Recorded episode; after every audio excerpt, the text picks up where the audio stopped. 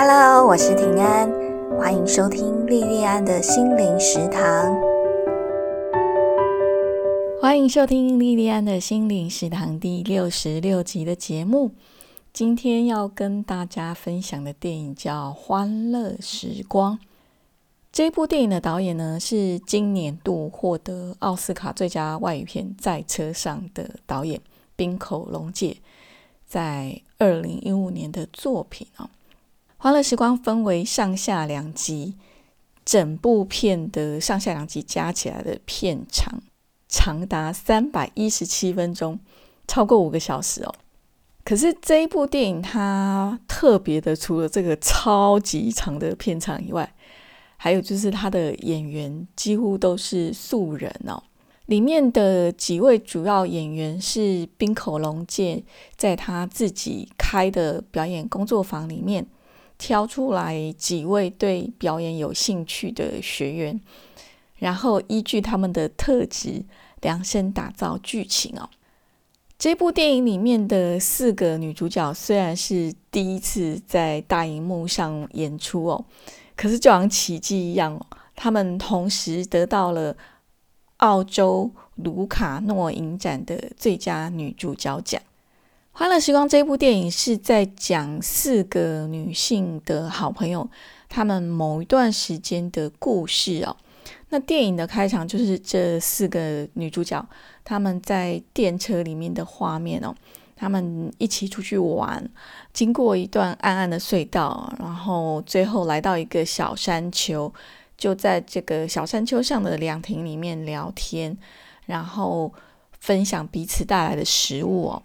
那这一天的，天气不大好哦。本来那个小凉亭可以看到神户的美景哦，可是那天他们就只看到山下一片雾茫茫哦。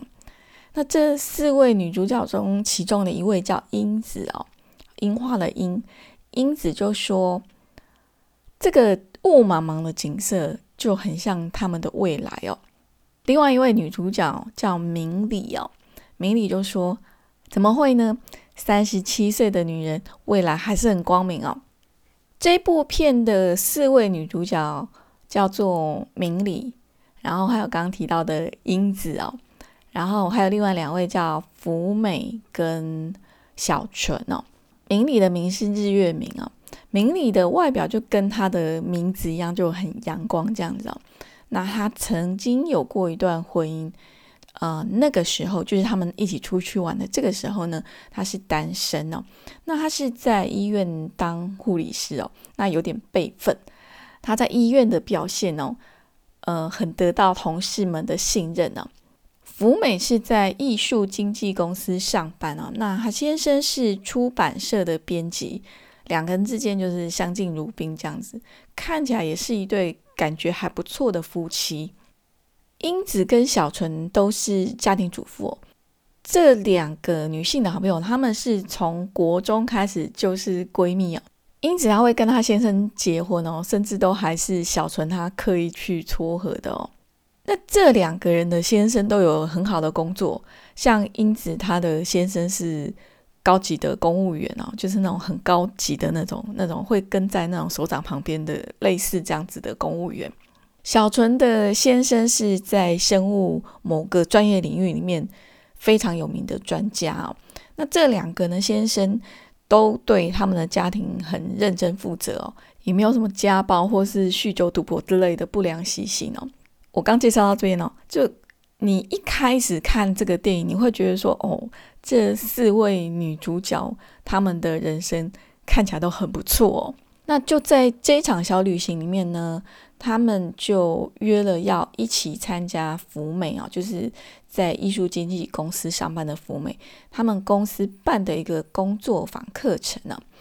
这个工作坊课程叫做重心啊，重是重量的重啊，重心啊。然后约了要参加这个课程，而且也约了几个月以后，他们要一起去过夜的一个温泉小旅行啊。重心这个工作坊的课程呢，是有一个叫 T 四的艺术家在主持啊。这个艺术家他在日本的东北大地震之后呢，突然就有个念头，他就把所有东西都立起来，比方说石头哦。然后他后来在东北的海边把一个一个石头都立起来以后呢，就引起很多媒体的关注哦。我们四位女主角所参加的这个重心工作坊的课程哦，在一开始主持人 T 四啊，就是这个讲师 T 四哦，要大家去找这个椅子的重心，然后把那个椅子斜斜的，好斜斜的这样立起来哦，这个难度很高哈。然后所以几乎都没有什么人可以做到哦。接着它的主题从椅子哈，从这个。这个物体哦，转向我们人的身体哦。T 是要两个人背靠背坐在地上，然后呢，这两个人就是这样背靠背，然后嗯，靠着脚的力量，还有两个人这样背背这样互相的力量，就一起从地上站起来哦。然后一开始是两个人，然后接下来是三个人、四个人、五个人哈，都是用同样的方式哦背靠背啊，然后一起站起来哦。随着这个人数的越来越多，要同时大家一起全部成功站起来的难度就越来越高哦。那到最后是全部的人哈，就是参与这个课程，全部的人都一起背贴着背，然后一起站起来。这个部分他们就就做失败了哦。他为了要让这个东西可以成功，T 四他又带了两个小活动哦。然后第一个是两两一组，然后互相听对方身体重心的声音哦。那身体的重心是哪里呢？T 四说是丹田哦，就是肚子的丹田哦。然后我们就是互相去听对方肚子里面的声音哦。那另外一个小活动呢，也是两两一组哦。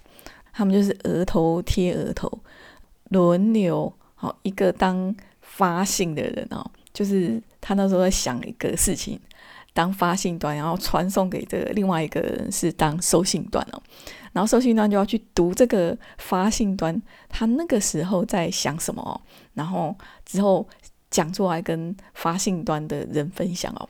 那在这个整个的课程里面呢，T 是他要大家去思考，你身体的重心是什么，沟通的重心是什么。生活的重心是什么？还有你生命的重心是什么？当你的生命、生活或是关系里面有新的人事物进来，就会破坏原本安定的重心哦。那在这个时候，你要如何重新调整，找到新的重心，然后再好好的重新再站起来哦？我不懂日文哦。可是我有在网络上查了一下日文的汉字重心，它是什么意思哦？我大概在网络上查一下，这个日文汉字的重心就跟中文的重心，它字面上的意义是一样的哦。那除了这个以外，它还有另外一个意思，就是平衡哦。这个这一场的重心的工作坊课程呢？导演冰口龙介，他几乎就是以全程记录的方式去呈现出来哦。我那时候在看的时候呢，我其实是心里面有被感动到哦。虽然我没有亲身参与这样课程哦，可是我看着这个整个课程的进行哦，我真的是有去认真去思考说，关系的重心是什么，生活还有生命的。重心是什么？那你想想看哦，如果连我这样子隔着电脑荧幕看的旁观者都有觉得感动哦，实际上去参与这场课程的学员们哦，他们是真的用自己的身体去接触，还有去感受哦，他们当时在身体还有心灵上面。感受到的震撼一定是更大的。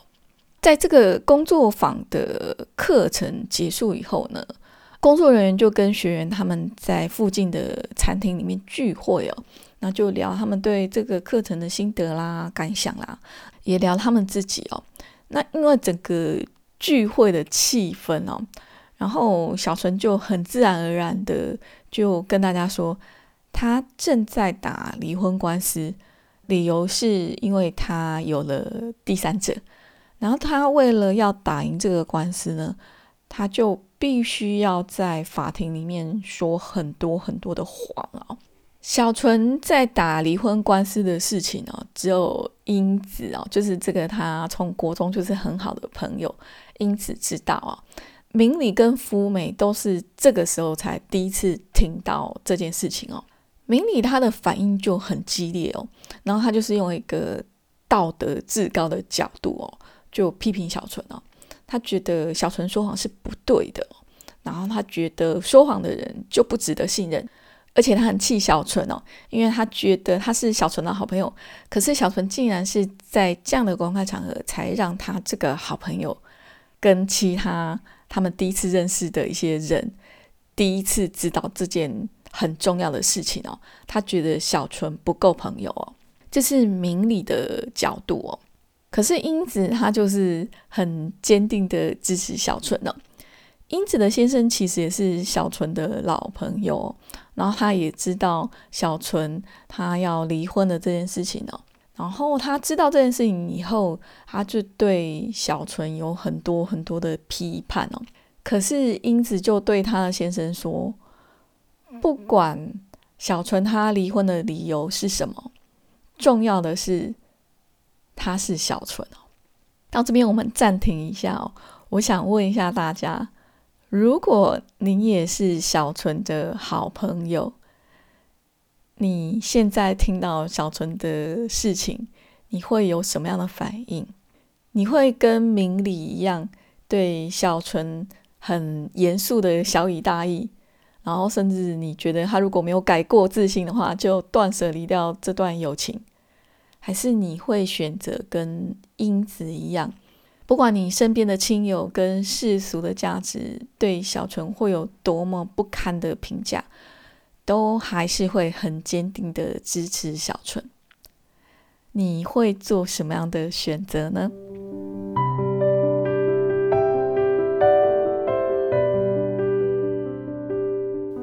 如果你是小纯的好朋友，你会做什么样的选择呢？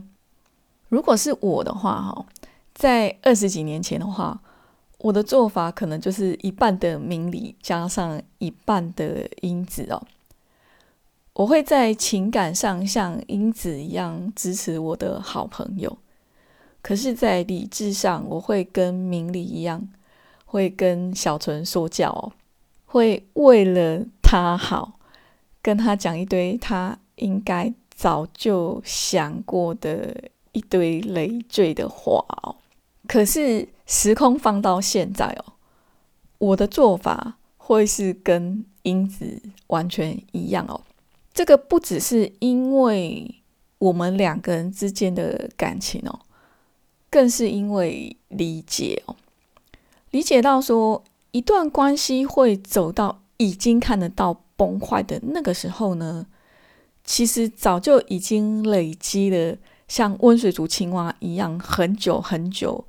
的很多琐碎的嫌隙、冷战跟大小的冲突哦，第三者的出现通常都只是这两只共同被煮的其中一只青蛙它的逃生出口哦。其实，在这一段温水煮青蛙的关系里面哦，无论第三者有没有出现哦。这段关系早就已经在濒临死亡的水深火热里面了。就像这四位女主角其中的一位哦，夫美哦，就是开这个课程的这个夫美哦。夫美她的婚姻看起来关系很好哦，她的工作是艺术经济哦，她先生是出版社的编辑哦，感觉他们之间有很多共同的话题哦。夫美她也的确很欣赏。也很喜欢他先生工作时候的样子哦，可是他跟他先生之间除了工作的话题以外哦，几乎都没有其他的交流哦。然后你在这个电影里面就看到说，他跟他先生之间的相处非常非常的礼貌哦，礼貌到说你根本不用是曾经经历过亲密关系的人，都可以清楚的感觉到这两个人之间的距离是很遥远的哦。这部电影在接近结尾的时候呢，有一个朗读会。那这个朗读会呢，是由夫美先生主导，然后是跟夫美他的公司一起合作。那是帮夫美先生他负责的作家叫能士哦，为能士他办的这个朗读会哦。在这个朗读会结束以后呢，福美就对他的先生提离婚哦。感觉夫美提离婚很突然哦，而且他们之间也没有吵架什么的哦。可是，在离婚的时候，夫美跟他先生说：“他说我已经给过你太多机会了，你现在要挽回已经太晚了。”福美跟他先生的这一段关系的这个温水哦，已经煮很久很久了，只是他先生一直没有意识到他们的关系。是在那样子的状态哦。同样一直不断在给先生机会的，还有英子哦。英子她一直很期待她先生的理解，很期待她先生的陪伴哦。他们跟婆婆住在一起哦，然后还有一个青春期的儿子哦。你知道青春期的小孩都很难搞哦。她一直都很期待说她先生。可以陪伴她一起去面对婆婆，还有这个很难搞的儿子哦，而不只是把钱拿回来而已哦。可是她每次问她先生说，为什么他永远这么忙，他希望他陪的时候呢？他先生的答案永远都是啊，就没有办法，工作就是这么忙啊。后来英子的儿子呢，让喜欢的小女生怀孕哦，英子的先生呢？他也只是说哦，那就拿出多少钱，一大笔钱，然后呢，叫英子自己去解决儿子的事情。那英子她希望先生也可以一起去处理这个家里面很大很大的这个事情哦。可是他先生也只是说，那不然你去赚钱呐。那听到这句话的时候呢，其实英子她的婆婆一直都很自制哦，她都一直尽量不去干涉。英子，他们家的家务事哦，听到他儿子跟他老婆讲说：“那不然你去赚钱呐？”他就忍不住了。这个婆婆，英子的婆婆就忍不住了，就直接狠狠的、很用力的就打了他儿子的头哦。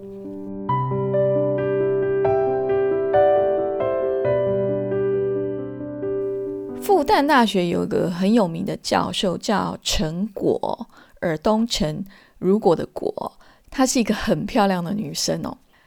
陈果她在她写的一本书叫《好的爱情》。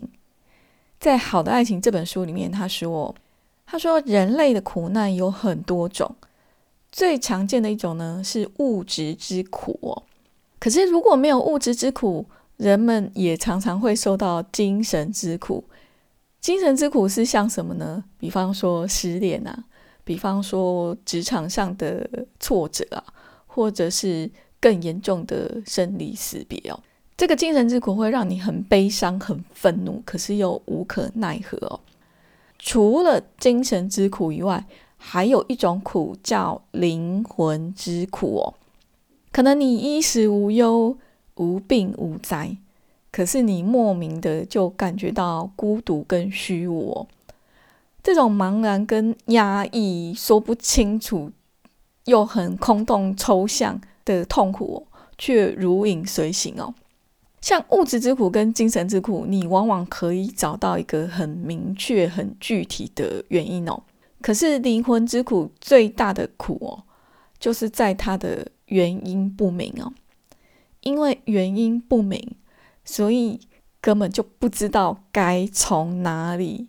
去改变哦，在《欢乐时光》这部电影里面呢，小纯、福美跟英子哦，他们这三位主角哦，他们都在他们的亲密关系里面承受着灵魂之苦哦。可是像已经在这个关系外面的明理哦，已经离婚了明理哦，他一样承受这样子的苦哦，依然感觉到空虚，感觉到虚无哦。其实，在这四个女性的主角里面哦，她看起来非常的热情哦，非常的正向，也很大胆哦。可是她其实是这四个人里面最胆小的一个哦。她需要男人，她也非常渴望男人哦。可是她又很害怕受伤哦。那这个强烈的渴望，可是又有很大的恐惧哦。这个渴望跟恐惧在极端的冲突以后呢，就变成一场场他麻痹自己的短暂肉体关系哦。那在这部电影里面呢，虽然是女性为主哦，可是导演他也是有提到几位男性哦。虽然提到的时间没有很多，可是即使是如此哦，还是可以在剧情里面感觉到导演对这些男性的怜悯哦。像小纯的先生哦，他在他的专业领域里面哦，有非常非常杰出的成就哦，非常非常的有名哦。他后来也有参加这个能是这个作家的朗读会哦。然后在这个朗读会上呢，他担任跟作家的一个语谈人哦。他担任这个角色，也能够在文学上讲出非常深刻、非常动人的见解哦。像他这样一个外人看起来优秀到让人家很羡慕的，几乎可以说是人生胜利组哦。可是他却在跟他太太的这段关系里面一筹莫展哦。他非常非常的爱他的太太小纯哦。其实小纯他外面有了其他的人哦，决定要离婚。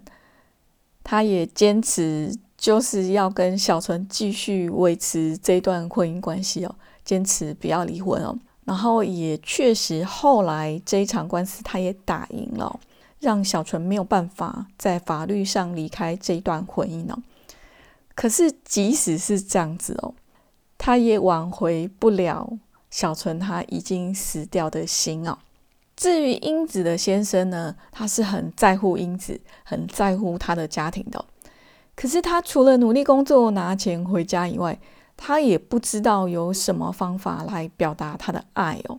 到这部电影的尾声哦，因为英子她跟别的男人上床哦，然后英子也理直气壮的就跟他讲哦。英子跟他讲这件事情的时候是在早上哦，然后他知道这件事情之后，他就去上班哦。他就在上班的路上就忍不住就蹲在路边掩面哭泣哦。看到那边的时候，你真的会很心疼这个男人哦，很心疼这个在东方传统价值框架的这个大男人哦，他面对关系的无助哦。《欢乐时光》这部电影，它是以看起来很像纪录片的方式，呈现了四位女性主角的生活。然后剧情里面其实就是很平常的上班、下班、煮东西，然后洗衣服、晾衣服，然后顶多就是她们四个女生一起出去玩，就是这样子很平常、很平常的日常生活，然后很平常、很平常的生活对话。可是就在这样子看起来很平淡平常的剧情里面，藏着这四位女主角还有他们周边人物在关系里面的暗潮汹涌哦。虽然这个整部电影里面并没有太多很强烈的情绪或是起承转合哦，可是随着整个剧情情节的推进，你会越看越心惊哦。那个心惊是说，你虽然剧情看起来都很平常，可是它很惊悚的揭露出，在这个平常生活底下内在的那个血淋淋的人性哦，非常非常的具有那个现实的既视感哦。我相信，如果你也是跟我一样，曾经在关系里面有过一段够长的时间的话，应该对这样的一部作品会非常非常的有感受、有感觉。这部电影我就分享到这边，我们今天的节目就到这里结束。非常非常感谢你的收听跟支持，我们下次再见喽。